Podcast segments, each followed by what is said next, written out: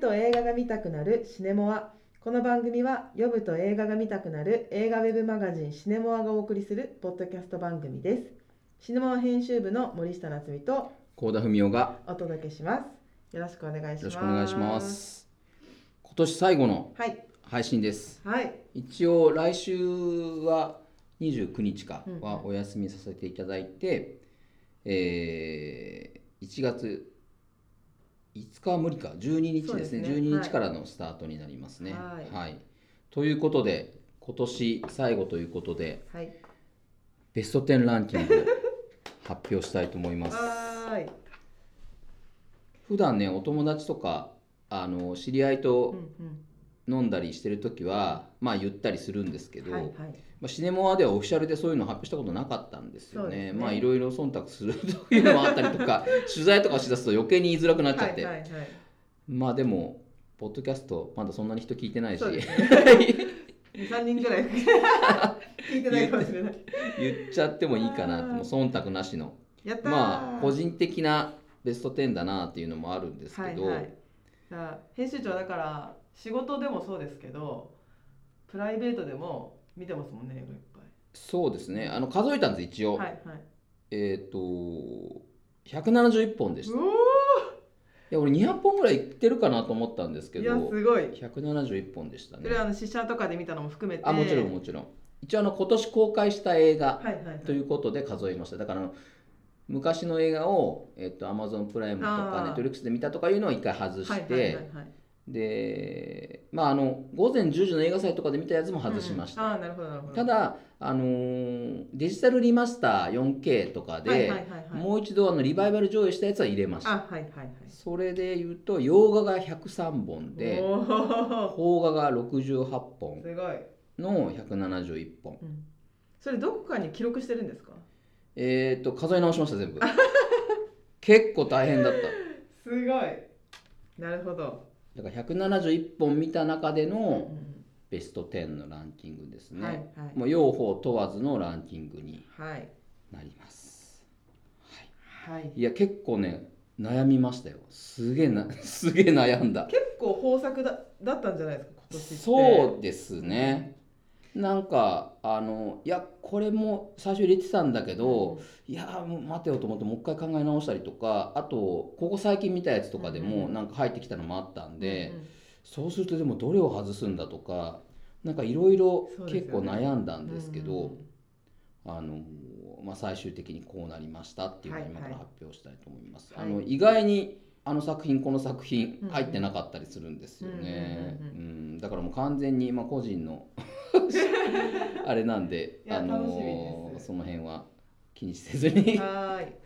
あのお聞きいただければと思いますが、じゃあ早速はい。第10位から発表します。はい。えーっと第10位です。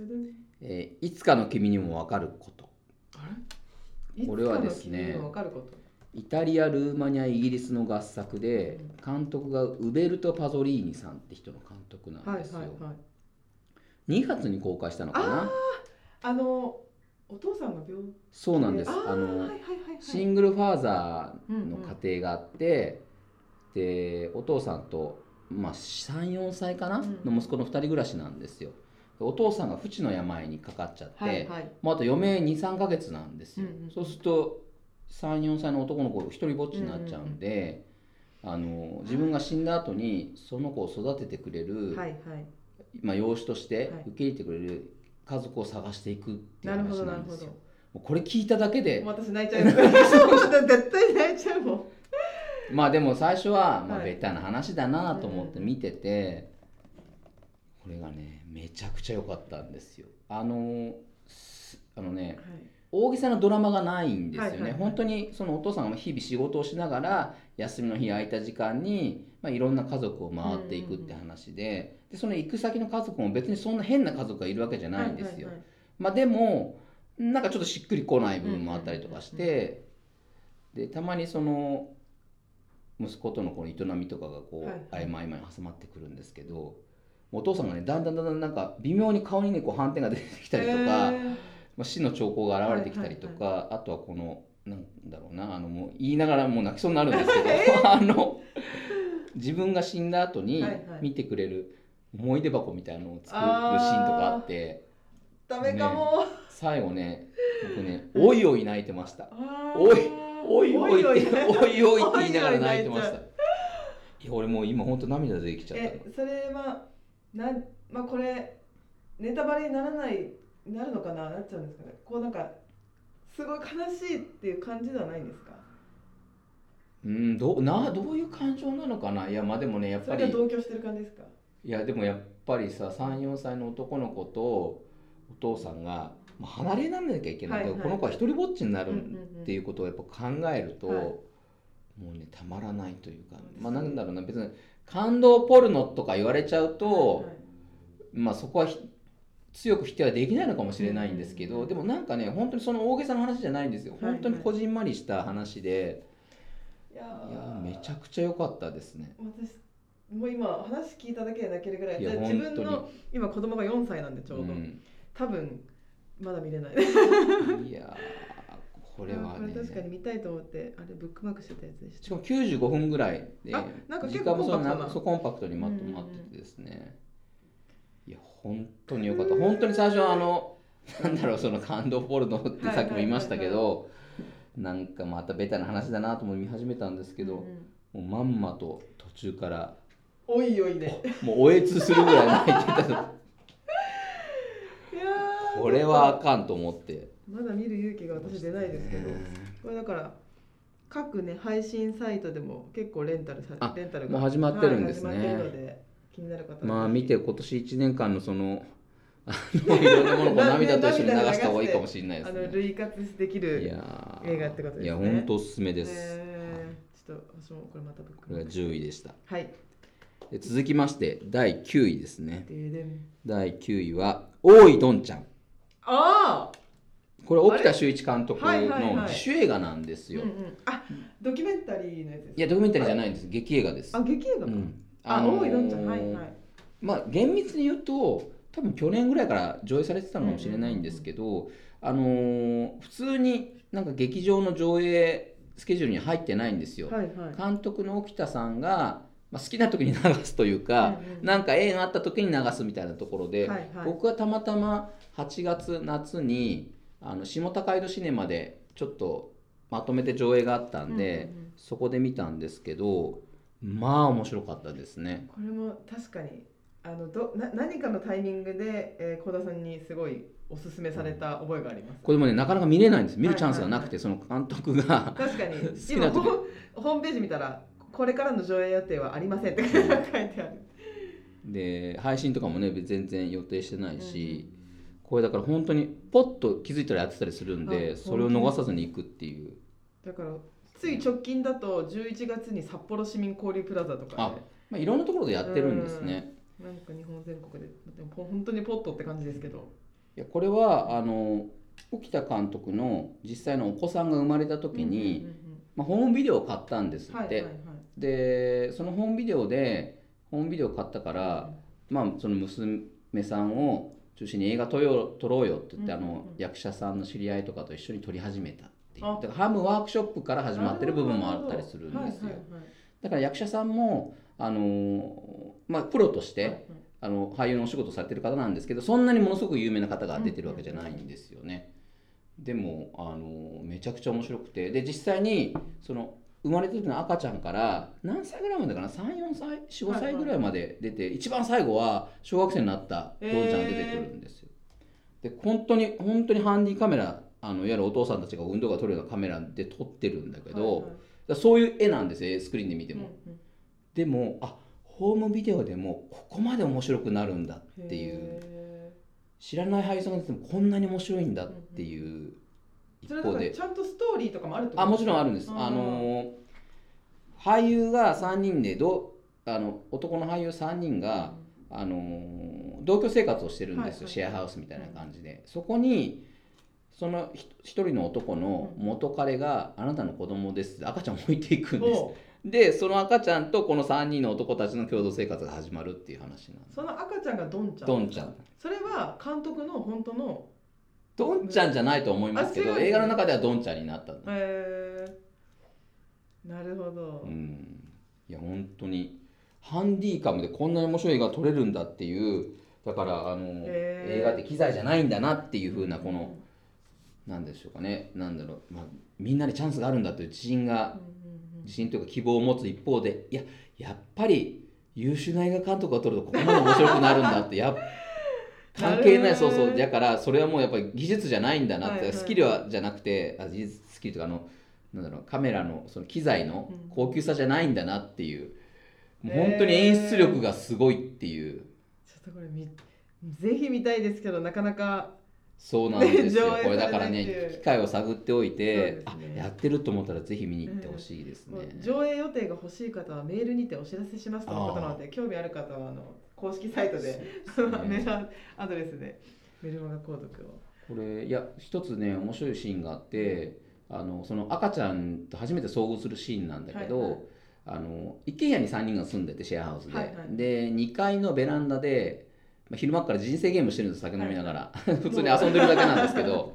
で楽いい時間だねとかで人生ゲームしてて、はいはい。で人生ゲームってこうすごろく形式でいくと、はいはなんかイベントが起こるとお金を渡したりするじゃはないいですか。はいはいはいであのポンポンポンってあ娘が生まれる。じゃあ2000円くれとか言ってはいはいはいはい。2000ドルってはい渡すっていうふうになってそうやってたらなんか赤ちゃんの泣き声してくるんですよ、はいはい。あれ？お母ちゃんの泣き声しない？って言って行ったら、まあ、その手紙と一緒に乳母車に乗ったベビーカーに乗った赤ちゃんがいるんですよね。リアル人生ゲームみたいな。そうそうそうそう。でその時みんな人生ゲームしたままこう出てったから、あのあそれお前の赤ん坊ってこと？って思ってはいっつってその人生ゲームのお金を渡すんですよ。すごいなと思って面面白いと思ってあ俺一瞬気づかなかったんですけどあ今つながったんだあ なるほど。いやそそういうのをちょっと考えるのすごいなと思って。そういうちょっとなんかあいいですね。脚本演出というか。あいやー面白い面白いんですよ。めちゃくちゃ面白い。ー見たい。見たい見たい。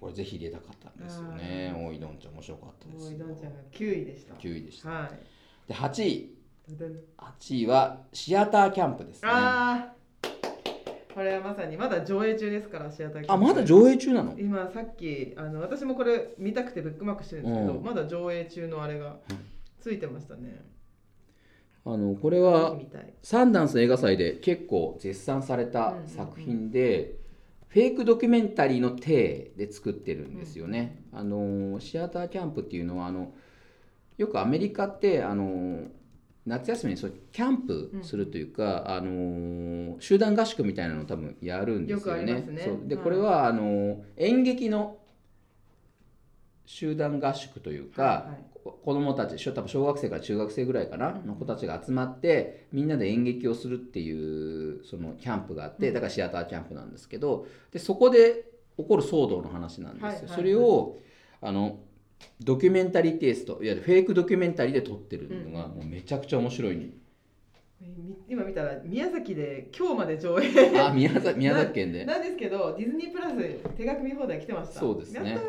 これあのフォックスサーチライトのうんうん。映画なんで、あこれ絶対見よう年末に見ます。そうなんです。あのーそのシアターキャンプっていうのがあって、その校長先生、まあ、おばあちゃんなんですけど、がシアターキャンプが始まるぞって今年のシアターキャンプが始まるぞっていう時にちょっと病気で倒れちゃうんですおよ。おで入院することになってその息子がじゃあ今年は僕が代わりに校長しますって来るんだけど、はいはい。息子はこうダメ息子で、はいはい。全然その演劇とか興味ーないんですよ。あでそんな時にそのキャンプ場がものすごい借金を抱えてることが発覚しーて、はいはい。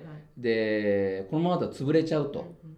でスポンサーを探さなきゃいけないと、うん。でスポンサーにお金出してくれて見せるためにやっぱみんなで素晴らしいこう演劇というかミュージカルをやらなきゃいけないっていうことになって一丸となって子どもたちが、あのー演劇をしようというふうに頑張っていく話なんですけど、うん。まあ、基本的にみんな下手くそなんですよみんな、はいはいはい。みんな下手くそだし言うことを聞かないしで先生たちももう個性的な先生ばっかりで,、はいはいで先生たちも基本的に子役上がりでいわゆる売れない役者だったりとかなんかそういうのがあったりして。はいはい。なんかねその騒動がねめちゃくちゃ面白いんですよ。いいねなるほど。でなんかあのーまあ、そういう個性的なちょっとちょっと変わったシアターキャンプでもうそこには結構大手企業がやってるそのキャンプのチームとか横に来たりして、はいはいはい。そのことじゃみんなピシッとした制服着て、はいはい。あのーおしゃれなんですよ。格差があるんですね。格差がある。めちゃくちゃ。で何あの子みたいなドン引きするみたいな。社会の縮図がその場で。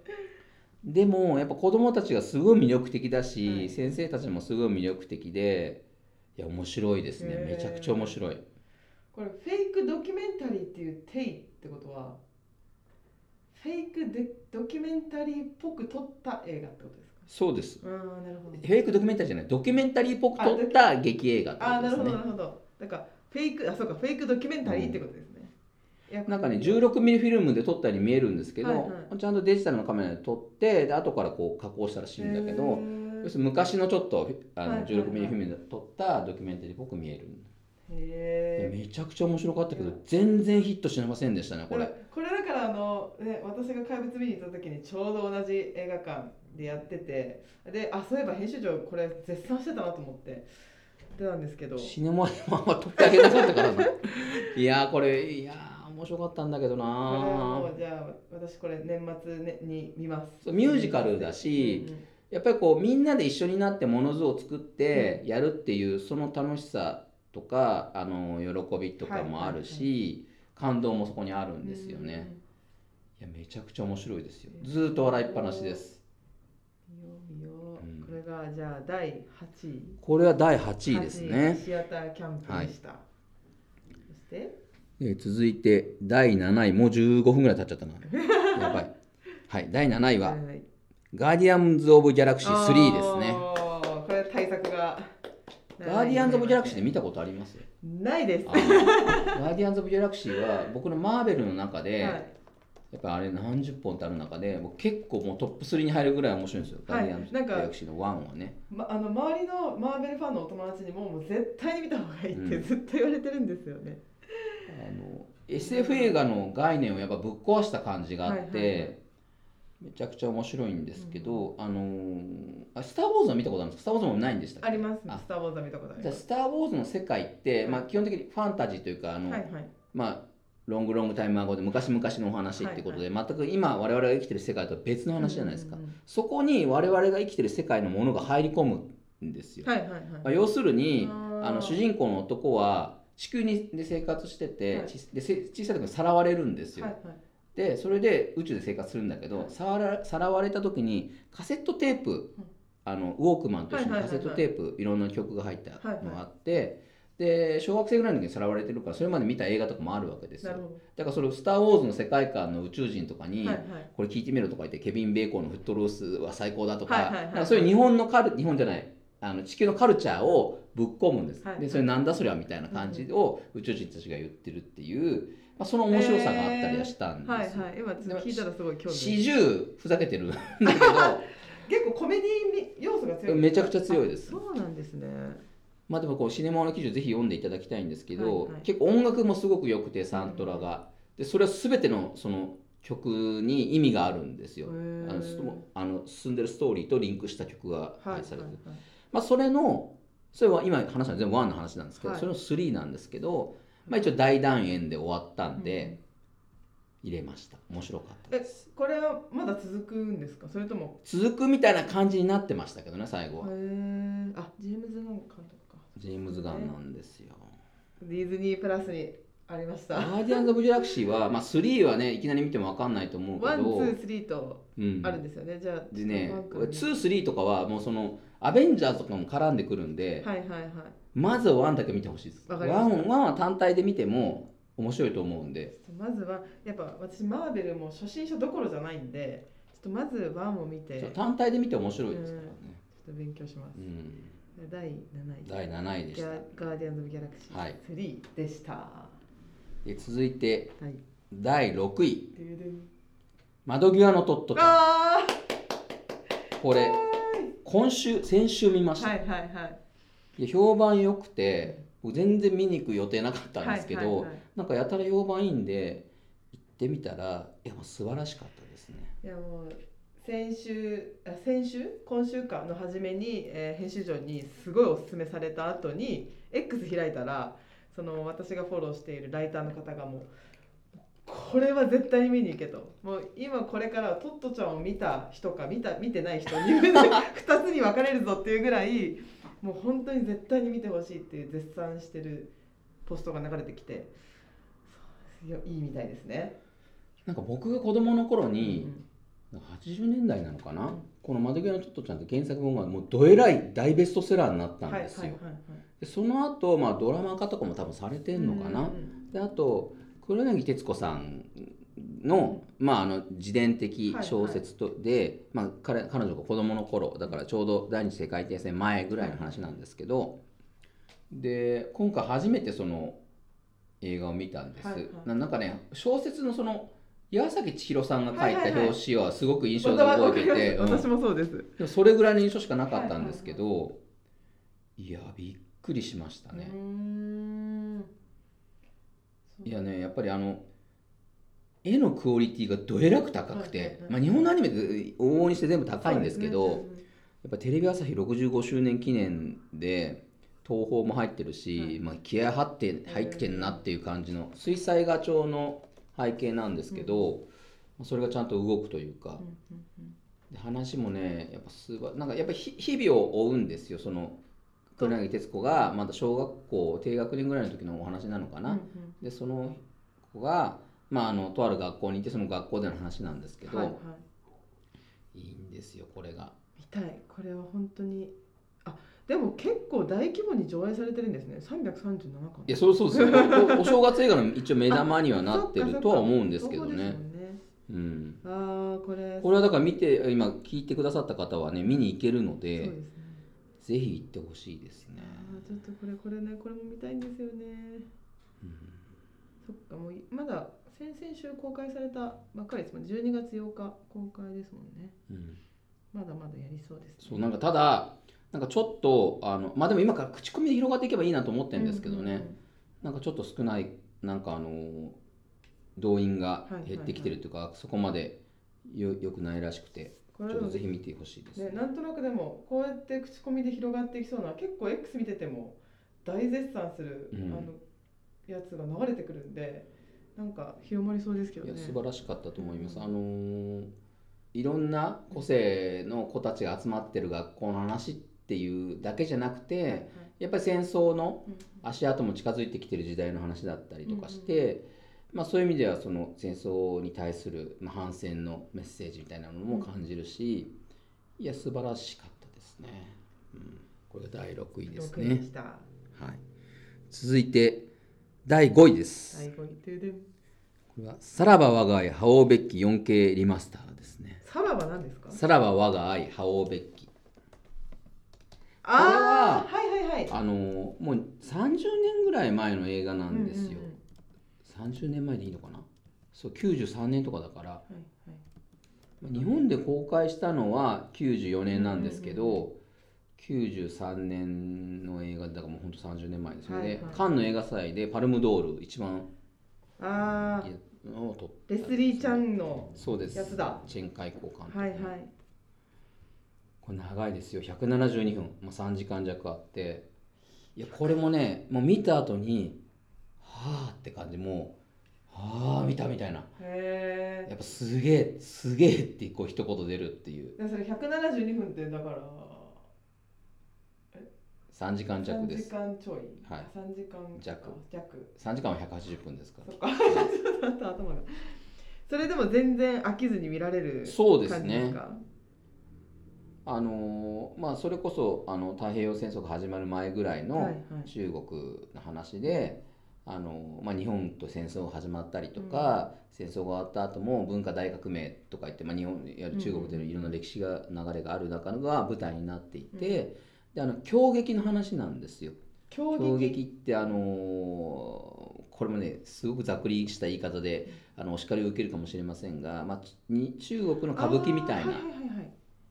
こういうあのきらびやかな衣装を着てそうそうそうそう結構特殊なメイクそうそうですそうです。するやつですよね。ああなるほどなるほど。それであのー子供の時からそれをずっとやってて、それが大人になって人気スターになっていくんだけど、そこに戦争が始まっちゃったりとかで戦争が終わった後も文化大革命があって、そういうことをやってるやつはあの反省しろっていうかダメだっていうふうになって、うん。結構晒し者になったりとか、はいはい。本当に時代の波に翻弄されていくんですよね。うんでそのやってるその狂撃をやってる子供から一緒にずっとやってきた2人は男同士なんだけど1人はまあ女性と結婚しちゃうんだけはいはい。ど1人はその男の子のことがずっと好きなんですよ。おーだから切ない同性愛の要素もあって、はいはい。でこの人はだからお山というか女の役をするんだよね、はいはいはいはい。狂撃で。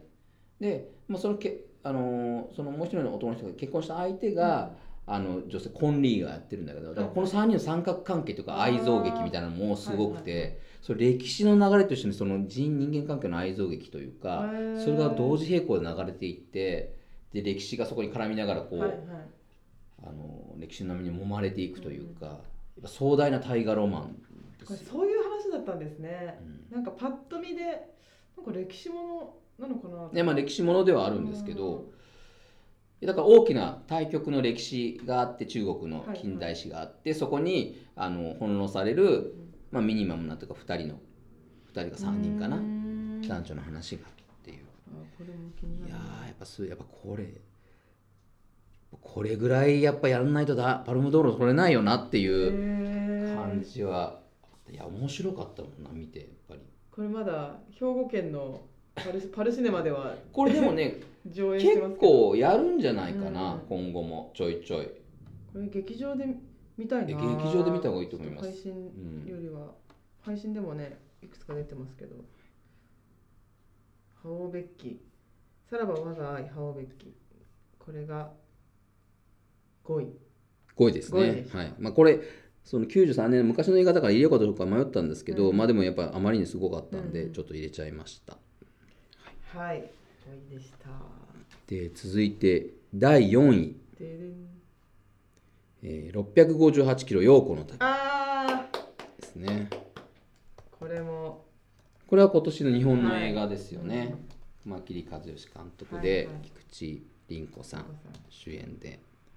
いやこれまあロードムービーなんですけど、はいはい。素晴らしかったですね、うん。まあ、絵も素晴らしかったしすごくシンプルな話なんですよ、うん。あの引きこもりの中年女性が、まあ、自分の父親が死んだんで、青森実家の青森に帰んなきゃいけなくなったと、まあだからとでそれをもうお組織があるから一緒に帰るとしていとこがね呼びに来るんですもういとこはもう家族持ちなんですよ。はい男の人なんですよ、竹原ピストルなんだけど、で、まあ、一緒に向かってったらとあるそのサービスエリアでトラブルがあってあの菊池凛子さんだけ置いてけぼりになっちゃうんですよね、でそれでもなんかもうお金もスマホもたまたま持ってなかったから、なんとかしてこう行かなきゃいけないと、青森にでヒッチハイクの旅が始まるんですけど、引きこもりだからコミュ障なんで、はいはい。なかなか人と話せない、うんだからそそれだけでもすごく大変なことだったりするんですけど、まあそれが良かったですね、うん。あのーなんかやっぱりこう話がこう始まってそう家にいた人がずっとね家でこう本当に家を出ない生活してるんです、うんうんうん。仕事もこうネットでやって、はいはい全部買い物とかも全部ネットで注文してみたいなことでずっと引きこもってる生活の人が、まあ、は半ば強制的に外に出されて、はいはい。そういうトラブルが起こって、本当に紆余曲折を得て最後こう自分の青森にたどり着くというか、そういうふうに向かっていく話で、まあその間にいろんな葛藤もとかね、うん。春巡もあったりしていやすごいいいですよ。であのもうその道中で、はい自分のお父さん、うん。まあ、幻影というか幻想のお父さんが出てくるんですけど、それは小田切城なんですよ。はいはい。で菊池凛子と小田切城ってね、まあ、そ結構近い年の人だけど、ね。なんでそうなってるかというと結局自分が家を出た時の年齢ってまあ自分と同じぐらいなんですよあお父さんが。なるほどなるほど。それ止まってるんだよね、はいはいはい。だから老人になった父親はまだ見たことがないんです多うーん。分だから若い時の父親のはいはい。映像として出てくるんですよね、あーエモ。い、やーなんかやっぱ映画としてやっぱり面白かったというか、あうん。映画を見たなっていう感じもしたしなんかあのだんだんだんだんこう青森に近づくんですけど雪が降ってくるんですよ。でだんだんだんだんこうやっぱりこう雪の条件になっていって、はいはい。いやいい映画撮れてるなと思って見てま綺麗でしたうねん。俺だからこう監督インタビューしたんですけどあれは本当にたまたま降ったらしくて雪が。へで雪が降ってなかったらじゃあね雪が降るまで撮影待ったのかって言ってもそんなことはないと。雪が降らなくてもそのまま撮ったんですって言って。でもあのシーンは雪があるかないかと全然違うんですよ印象が。あと日本映画ってでもそういう状況で撮ってんだと思って。映画し映画まあでも映画の神様がねねついたんですいねだなっていう感じありますよなんかちょうねど今朝あのねあの毎日映画コンクールでその菊池凛子さん主演女優賞にノミネートされたっていうあそうなんですか。ニュースを拝見しましたその陽子の旅で。いや良かったですよ。はい。菊池凛子もすごい良かったし、これまだあまあでもそうですね。ちらほら上映してるとこもありますけど、まああのこれもだからあの例えば下高井戸シネマとか、うん。いわゆる2番館って言われるところでミニシアターとかでまたやる可能性はあるんじゃないかなと思いますけどね、これが第4位。4位ですね、はい第4位。658でベスト3に入る前に、うん。ちょっとベスト10に入らなかったものをいくつかはい。言いたいなと思いますけど、えー、と最後までちょっと悩んだのは「イノセンツ」と「花くたし」ですね。あ花くたし、花くたしもねすごい面白くて、なんでこんな面白いんだってちょっとあのー不思議になるぐらい新井春彦さんそのの脚脚本も。そうですね。映画で、えー綾野剛さんとはいはいはい。江本佑さんと佐藤穂波さんが出て、まあ、R18 指定の結構過激な描写、うん。まあ、ロマンポルノにあのーまあ、愛とオマージュを捧げてるっていう感じの映画なんですけど、まあこれやっぱどえらく面白かったですね。これでも言い出すと時間めちゃくちゃかかるな。イノセンツはあのね、あのー超能力の映画なんですよ。はいはい。超能力。北欧かどっかのそうですそうです。で大友克洋の、あのーあドームってはいう漫画のオマージュというか、丸パクリやんかみたいな。これだから勝手に「ワンピースを映画化したみたいな感じになってるんですよ、何の許可も取らずにみたいな。いいのって思うぐらいだけどまあでも影響をね受けたレベルじゃないじゃない。ももう丸パクなんだこれはダメでしょって思うぐらいパクってんだけど。いやでも演出はねうまかったですね。あのいわゆるドームのあなんだろうなあの漢字をうまく使ってて、あのこれ「アキラとか大野克洋が書いた「アキラもその超能力者が出てくる話なんですけど、覚醒って言葉が出てくるんですよ、はいはいはい。いわゆる覚醒剤の覚醒ですよ、要するに目が覚めるというか、はっとこう生まれ変わるというかだから超能力に力に覚醒するっていうのがまあドームでもアキラでも出てくるんですけど、その覚醒する瞬間の描き方がうまいんですよイノセンツへでこう自分の能力に気づくっていう。それがね最高でしたね。イノセンツもだから最初ベスト10入ってたんですけど、はいはいはい。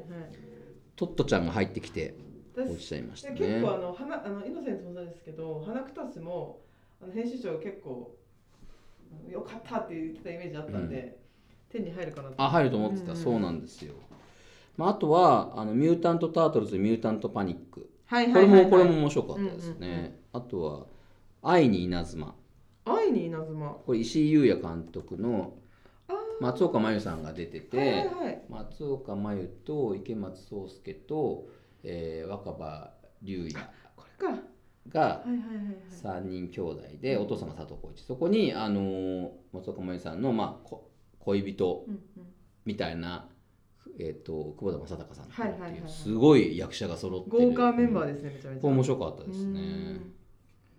あーこれもまだねちらほら上映してますね、あとは「レッドロケット」とかね。レッドロレッドロケットはこれも本当あの本当にクソな人間がはい ダメ人間が主人公なんですけど本当にダメすぎて、はい、もうずーっと見てる間笑ってるっていう、これもあのシネマで記事上がってますよね。そう。ですはいはいはい。本当にひどい人間がうん。男がね主人公なんですけどこれ面白かったですね。これ結構あれですか？ミニシアター系なんですか？ミニシアター系でしたね。うんあのー都会でポルノスター、はいはい。いわゆるポルノ俳優をやってた男が落ちぶれて田舎に帰ってきてあのまだ離婚してないもう離婚してるようなもう、はいはい。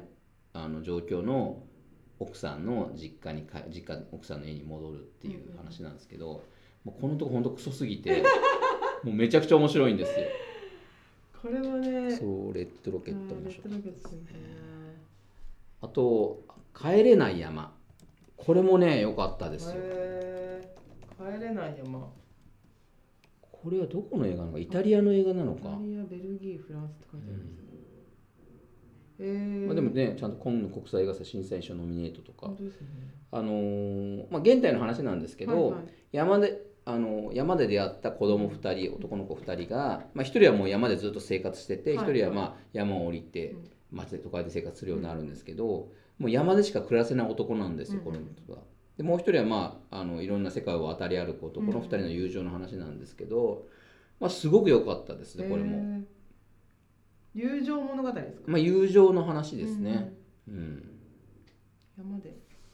そうやっぱり自然でしか暮らせない。やっぱ人と人と接せないってこともないんだけどやっぱり都会で暮らせないというか、だから結婚生活も破綻していくんですけど、いやなかなか良かったです見応えのある作品でしたね。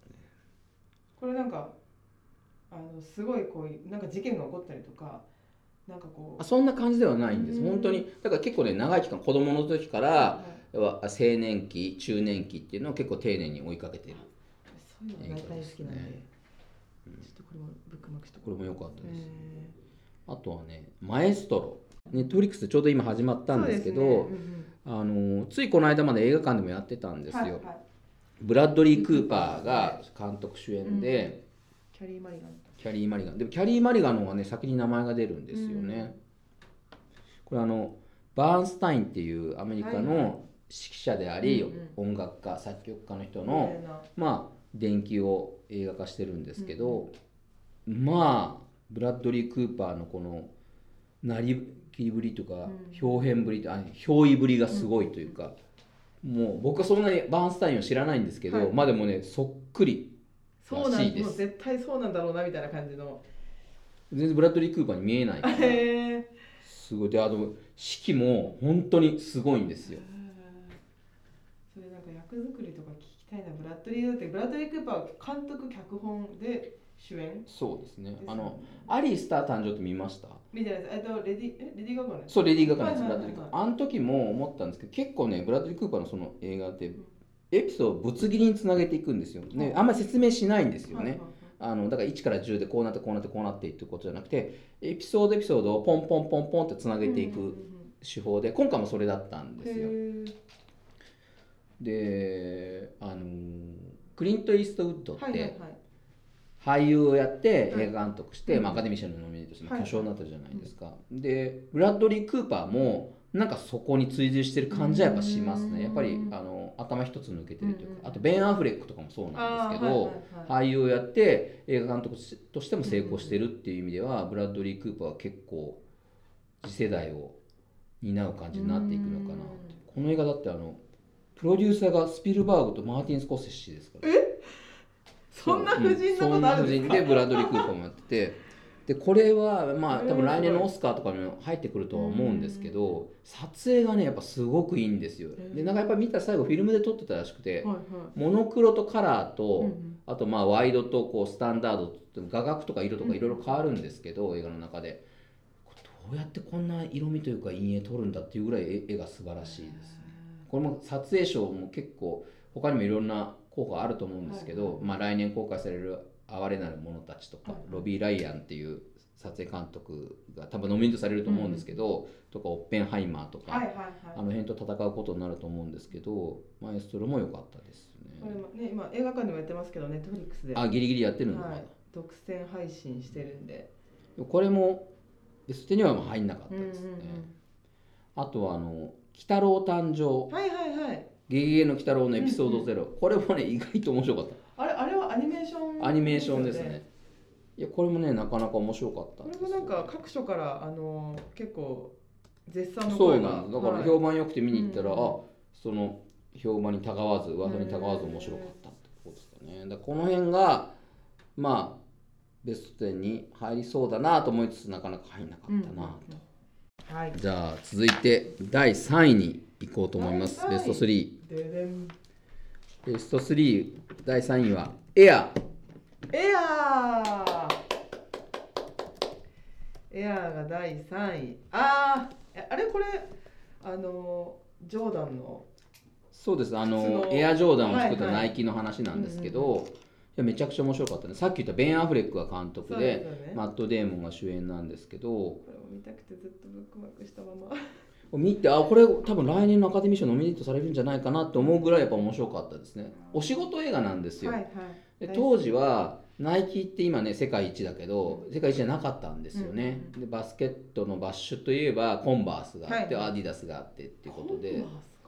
確かにもう俺たちが子供の時コンバースバッシュといえばコンバースだったんですよそれから第3番手だったのかな結局ナイキが。でそこからいかにして1位になっていくかっていう、まあ、アメリカンドリープの話でもあるしあの、まあ、中年のおじさんがをマドデモンが演じてるんですけど、そのおじさんがいかにしてこうマイケル・ジョーダンおよびその家族お母さんを口説いてナイキと契約したかっていう話で、まあ、今で言うと大谷翔平がどこと契約するかみたいな話が似てるかもしれないですけど面白かったですね。そうもうお仕事映画ってとこで僕は刺さったのかもしれないし、いややっぱりベン・アフレックうまいなと思って、うんうんうんアルゴって映画があるんですけど、はいはい。アカデミー賞取ったうんんですけど面白かったじゃないですか。あれ。やっぱベン・アフレックはねやっぱりすごい才能ある人だなと思って見てましたね、作る作る方もうまいですね、マット・デイのベアブレック。エアーはだからあのミュージカルコメディ部門に入ってますね、うん。ゴールデングローブの。アカデミー賞も入ってほしいなと思いますけど。まああの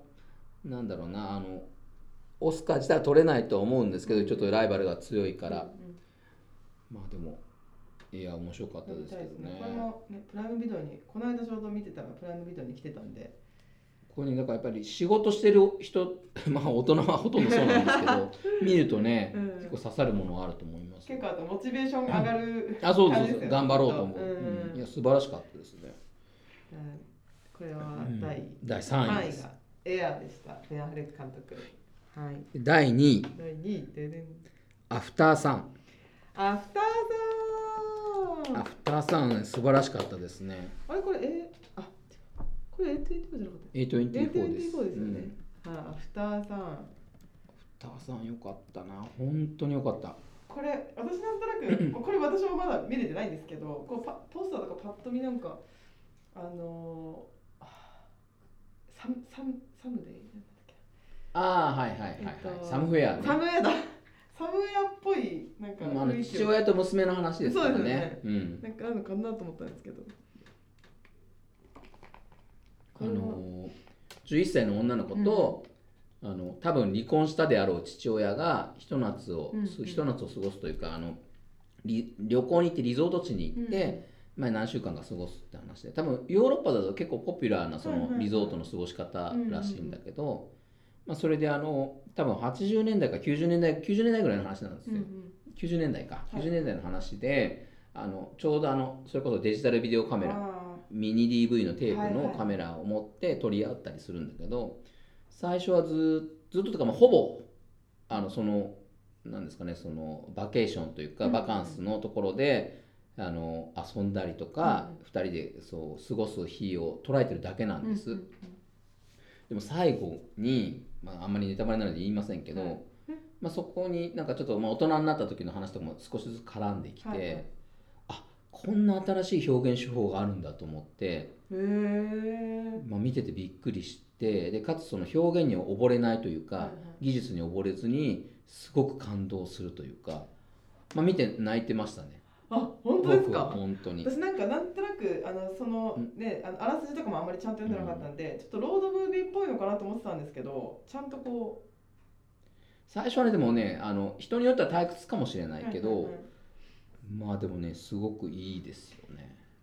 これ。もねあんまり説明しないんです。本当に、はいはいあのー淡々と状況を取っていって、なんかあのーここぞとばかりの演出はないんですけど、いや素晴らしかったです。だからあまりに好きすぎてあのーサントラばっかりずっと聞いたりとか、へー。その一部分がもうね YouTube に上がってるからそれを見てそれを見ては泣きみたいな こと何回もしてました。えあじゃあそんな結構のめり込むぐらい好きいややっぱすごいですね。ねであのーこれに出てた、うん。あのー俳優さんもなんだっけねポール・メスカル。ポールメスカル。うん。今度あの「偉人たち」って映画に確か出てるんですけどへあーとは次の007ジェームズ・ボンドになるんじゃないかとも言われている。そうなんですね。あとあれか「あのグラディエーター」っうんてリドリー・スコットの映画の続編の主演かな、成長株ですよ。いや素晴らしかったし。ああちょっとこれ今まだ言う。アフターさんはいいですよ、これはもう絶対じゃあ見ます。うん。アフターさんね。アフターさんももう各所から大絶賛の声は聞いてたんですけどでも俺アフターさん好きすぎてこれ1位なんじゃないかなって思ってたんですよ、あ はい。れひょひょあれ？ちょっと俺やっぱこれがやっぱ一番好きなのかなとか思ったんですけど、でもそれを超えるそれを超える映画がる ものが現れたってことですね、第2位はアフターさんでした。アフターさんでした。そして第1位です。ザ・フラッシュ。ザ・フラッシュね第1位ザ・フラッシュめちゃくちゃ面白かかったです、聞いててズコーってなってる人がいるかもしれないですけど でも誰が何て言うと俺はこれが好きだったって話ですね。本当に。ザ・フラッシュか。ザ・フラッシュって、まあ、評判高くて、うんうん。さっき言ったそのガーディアンズ・オブ・ギャラクシーのジェームズ,、えージェームズ・ガンも、やっぱスーパーヒーロー映画としては屈指の出来だって言ってたし、うんうんうん。あまりに面白すぎてこの映画を見たトム・クルーズが興奮して監督に電話して15分間この映画が素晴らしいって褒めちぎったっていう逸話があるんです。アンディ・ムスキエティ監督「イット!はいはい」はいはい。最近の「イット!」を撮った人ですね。うんうん、あのホラー映画の、うん。見ました見ました。でザ・フラッシュは何が面白いかというと、まあ、あのマルチバースの話だったりもするんですよ、はいはい。うんうんまあ、DC っていうあのマーベルと、はいはいはい。はいね、対になる DC っていうスーパーマンとかバットマンがいるはいはいはい。世界観のあの DC コアメコミ映画なんですけど、うんうん。スーパーヒーロー映画なんですけどまあスーパーヒーローがいっぱい出てきてそこがまあまず楽しいっていうのと、あとマルチバースって言ってあのその違う世界線はいはい。そのザ・フラッシュがいる世界線でのバットマンはベン・アフレックなんですけど、うん昔僕らが中学生の時にやってたバットマンはマイケル・キートンじゃないですか、はいはい。そのマイケル・キートンがバットマンとして出てくるんですよ。だからマルチバースだから。なるほどなるほど。で結構タイムスリップも話もあって、はいはい。あのーバック・トゥ・ザ・フューチャー的な要素もちょっとあったりとかしてますね。それが面白い。でそれがこここれでもかとばかりにガンガン出てくるわけ。であのーそうなんです。なんだろうな。あのーバック・トゥ・ザ・フューチャーって映画が、はい。そのフラッシュの世界の中では存在してて、はいはいはい。バック・トゥ・ザ・フューチャーってマイケル・ J・ フォックスじゃないですか、はいはいはいはい。主演が、うん。でもそのタイムスリップして違う世界線のあのマルチバース、うん。違う他の世界に行くとそこでのバック・トゥ・ザ・フューチャーの主演はエリック・ストルツになってるんですよ。なるほどでエリック・ストルツって実は本当に最初はバック・トゥ・ザ・フューチャーの主演だったんですよ、はいはいはい。でエリック・ストルツで撮影してたんだけど途中でどうも違うって言って降板させられて、うん。マイケル・ J・フォックスに変わったっていうエピソードがあるんでそういうこれ映画好きをくすぐる仕掛けがもうあらゆるところに入ってるんですよね、映画オタクにはたまらない。たまらない。もうはいろんな発見がある。うひょうひょうみたいな。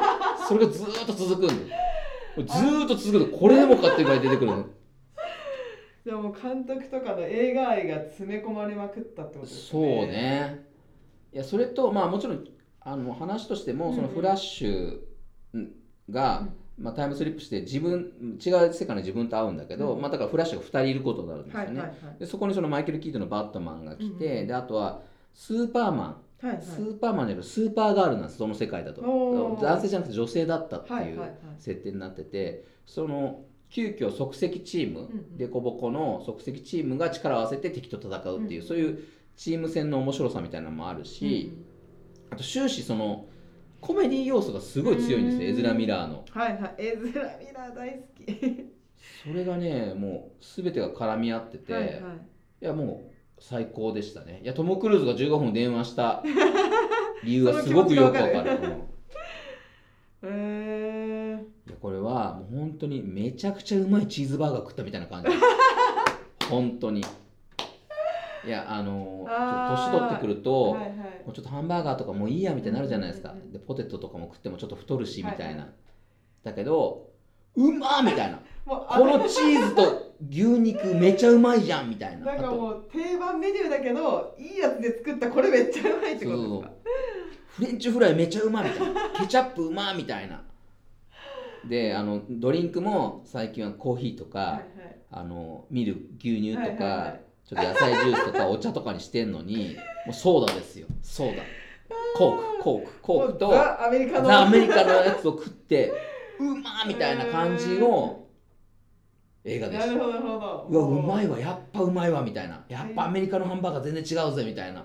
大衆のベストを詰め込んだって感じですねもうだからもう何言われても俺はこれが結局一番うまかったんですよ本当に。いやそれこそお刺身とか焼き鳥とかうんちょっとおしゃれなこうあのフレンチバルとかいろんな料理もあって大人になってくるからそっちの方が良くなるじゃないですか。うんうんちょっとね体重とかねあの塩分とかも気にしたりしてそういうの見なくなるんだけどなんかそういう80年代90年代に見た映画うん。もう今楽しめなくなってる自分がいる中でまた楽しませてくれたっていう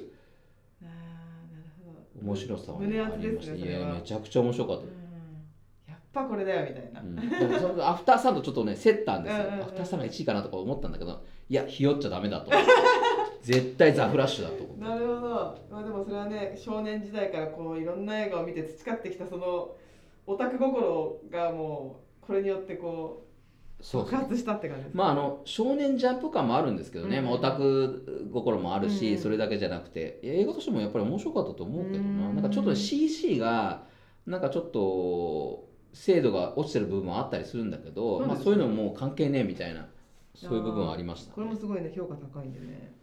まあでもザ・フラッシュはねなんかあのエズラ・ミラーがちょっと問題を起こしちゃって、何起こした？あなんかいろいろ暴行事件とかなんか起こして、はいあのうまくその宣伝プロモーションができなかったっていうのもある。そういうちょっと不幸な確ことかになんかあって。すごいあれ私あんまり見なかったなと思ったんですよね。今、うんなんだっけと思って。いやめちゃくちゃ面白かったの。これはでもねある程度見てないと面白さがわからない部分はあるんだけど。それは DC のシリーズをですか？そうですね、最初にだからバットマンとかワンダーウーマンとか出てくるんだけうんど、うんうんうん。まあその辺もわからなかったりとかするかもしれない。なんかあのーワンダーウーマンってムチがあの武器なんですけど、うんうそのムムチというか縄が武器なんですけどその縄にこう捕まると、全部こう真実の縄っていうやつだったから、うん本音を話しちゃうんです、知らずと、まあ、そういうなギャグ要素もあったりとかするんだけどそう。いうのも秘そうそうそう。見てないとわからないじゃないですか、そういうわからなさはあるんだけど、まあでも僕らが中学生の時に出てきたマイケル・キートンが、あの時のバットマンで出てきてその時の音楽かかるっていうのもエモいですねめちゃめちゃそれはでそういうそういういろんなそのさっきも言いましたけどその即席の混成軍団で、はいはい。その試練に立ち向かうっていうところもやっぱ面白いし、イズラ・ミラーがそう2人出てきてあの1人はこう真面目とか必死になってるんだけど、はいはい。で1人はあの全然あんまり他人事になってて、うんうん。こいつがだからコメディリリーフになってて、めちゃくちゃ面白いんです。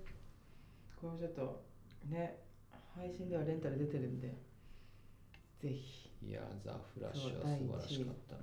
ザ・フラッシュでした。一応僕いろいろうまく散りばめたつもりなんですけど、あのーっていうところですね。はい。だからそれで言うとあのー良かったけど、はい。この僕のベスト10とか辞典に入ってこなかったのは、あの有名なところで言うと「キラーズ・オブ・ザ・フラワームーン」とか、はいはいはい、うん。スコセッシのやつとかあとはスピルバーグの「フェーブルマン」とテーブルマンかはいあとは「アステロイド・シティ」とか、はいはいはい。あと僕大好きなんですけどデビッド・フィンチャーの「ザ・キラー」とか、はいはい。あと「怪物」もそうだし、そうですね。それこそ「エブ・エブ」もそうだしうんうん「首」とか。エンパイア・オブ・ライエンピアエンパイア・オブ・ライトもそうだしイニシェリン島の精霊とかもそうだし、トバビロンまあ、怪物もそうだしゴジラもそうだし、うんうんうん。そういうのねより僕は今言ったベストの方が面白かったですうん。いや今言ったのも面白かったんですけど、だから今年は本当に豊作だったなと思いますね。私もね全然やっぱりまだ子供が小さいので映画館に本当に行けなくて映画を本当に見れなくなっちゃったんですけど。窓際のトットちゃん本当みんな家族で行った方がいいと思いますよ。見たいですね。お正月一発目なのか年末クリスマスなのかわかんないんですけど。いやあの今年あのジェームズ・キャメロンが25周年で「タイタニック」がジェームズ・キャメロンが25周あ年タイタニックがタイタニックが25 25周年,、で、そうリマスターを上映が上映されて私は結構それが久々に映画館で大泣きした一本はい、タイタニックあの僕ももう本当何度も見てるんですけど、あの今回はねそこまでインパクトがなくて前 3D でリマスターやった時にうん。すげえなと思って見てたんですけど、はいはいあのやっぱり一番すごいなとすごいなと僕がドキドキするシーンはあの、みんな凍って浮いてるシーンね。死んで。あーはいはいはいはいはいはい。あれ結構インパクトあったなと思って。それはやっぱり我々がやっぱりあの震災を経験したからかもしれないんですけど、なんか普通に前最初に見た時はまあ映画として見てるから何とも思わないんだけど、そうリアルさがすごい増してるというかいやみんなそうなるよなってみんな凍って死んで浮いてるっていう、はいはいはいいやそうだから私はこれ「タイタニック」それこそ初めて見た時ってまだ小学生とかで VHS だったんですよ。あであの親がその買ってきた VHS かな？を見ただけでそれ以来だったんでそれこそ20年ぶり？20年以上ぶりに初めて映画館で見たのでめっちゃ心に残りましタイタニックでもちょっと途中でエッチなシーンがたありますあります。大丈夫だったんです小学生う。ち小学結構オープンな家庭だったんで家族全員で結構映画を家族全員で見ることが多くって、やっぱねあのアクション映画とかなんとかでも結構そういうシーンがあるじゃないですか、もうそういうのは全然ね あのあんまり関係なくあの家族みんなで見てましたね、なんかちょっとはってあってなりますけど照れるってなりますけどタイタニックはね、いや、本当素晴らしい。いや、当時はだからその素晴らしさが分かんなくて、なんでこれが アカデミー賞取るんだとか思ってたんだけど、今見ると、あこれどえらい映画だなとやっぱ思います、ね。私はもうなんもうなんて映画を作ってくれたんだと思ってもうエンドロール見ながらエンドロールでもさらに泣いてこの 映画を作った人たちの名前を見ながら泣いたりとかしてあれ、スタントマンのね、あれがすごいんですよね。はいはいはい名前の。そう量がもどんだうけと。んでもない量でいやもうあそうか。僕も見たんですけど入んなかったな、うん。タイタニックそう好きなんですけどね。だって私それこそ私10本も多分見れてないですからね映画館で。全然見れてないんでそれ。僕この今回のベスト10珠玉の10本ですから。修学そうですよね。でもいや俺171本本見た中で。当になんか別になんだろうな。あのいやあくまで僕の個人的なベスト10なんですけど、はいはい。結構さらさらっとというかあの、うん。そんな癖のある作品はないと思う。癖のある作品がないっていうとこまだ誤解を生むな、うん。あのストレートにいいなって思えるような映画がそうですね。多いってことですかね。強いて言うとその「ガーディアンズ・オブ・ギャラクシー3」とうん「ザ・フラッシュは」はいそれやっぱり他の映画見てないとわからない部分はあるんだけど、うん。それ以外は全部面白いですよ、うん。全部とまあその2つも面白いんだけどあの他の別に見てなくても楽しめると思います、これでね年末うん。まだ見てないよっていう映画がある方はぜひ参考に。あの結構配信で配信されてる映画も多いのでそうですね。今度あのちょっと今週の金曜日だからこれが配信されてる日から始まるファーストカウとかケリー・ライカファーストカウ見たいいやつです。そういうのはちょっとまだ見てないんで、うん。やっぱ見てないのは何本かあるんですよね、うん。それは入ってなかったりもするんですけど、うん。それはちょっと来年にまた回すということで、はい。やばいこれ50分も喋ってますね。まあまあ1年末時間だな。はい。まあ年末スペシャルということで。スペシャル。1時間ということで、はい。というわけで、ええーーこの編集長のベスト10、2023年ベスト10でした。まあ、11月末下旬から始まったはい。このポッドキャストですけど、うんうん。一応今年は今日で最後の配信ということで、はい。まあ、冒頭にも言いましたけど、うん。年明けははい。収録の関係もありますから1月の12日かな、12日。はい、はい、1月はあれですね、うん今年見たい映画特集から始めましょうかね。もういきなりいろんな面白そうな映画いっぱいやりますからね、この間も話しましたけど、マッドマックスもやるし、オッペンハイマーもやるし、はい。哀れなる者たちっていうやつもやるし、僕すごい見たいのは偉人たちってやつが見たいんですけどさっき言ってたあの俳優さんが出られるやつですよね。アンドリュー・ヘイのやつ監督なんです。まあ来年もいっぱい面白そうな映画やると思うんで、うんさん見れみたいなと思います、はい。だいぶ好き勝手し ゃ喋ってしまいましたが、長々と。すみません。ありがとうございました今年もありがとうございました、はい。また来年もぜひお聞きください。よろしくお願いします。えっ、とじゃあシネマ編集部の森下夏美と。幸田文夫でした。ありがとうございました。ありがとうございました。良いお年を。良いお年を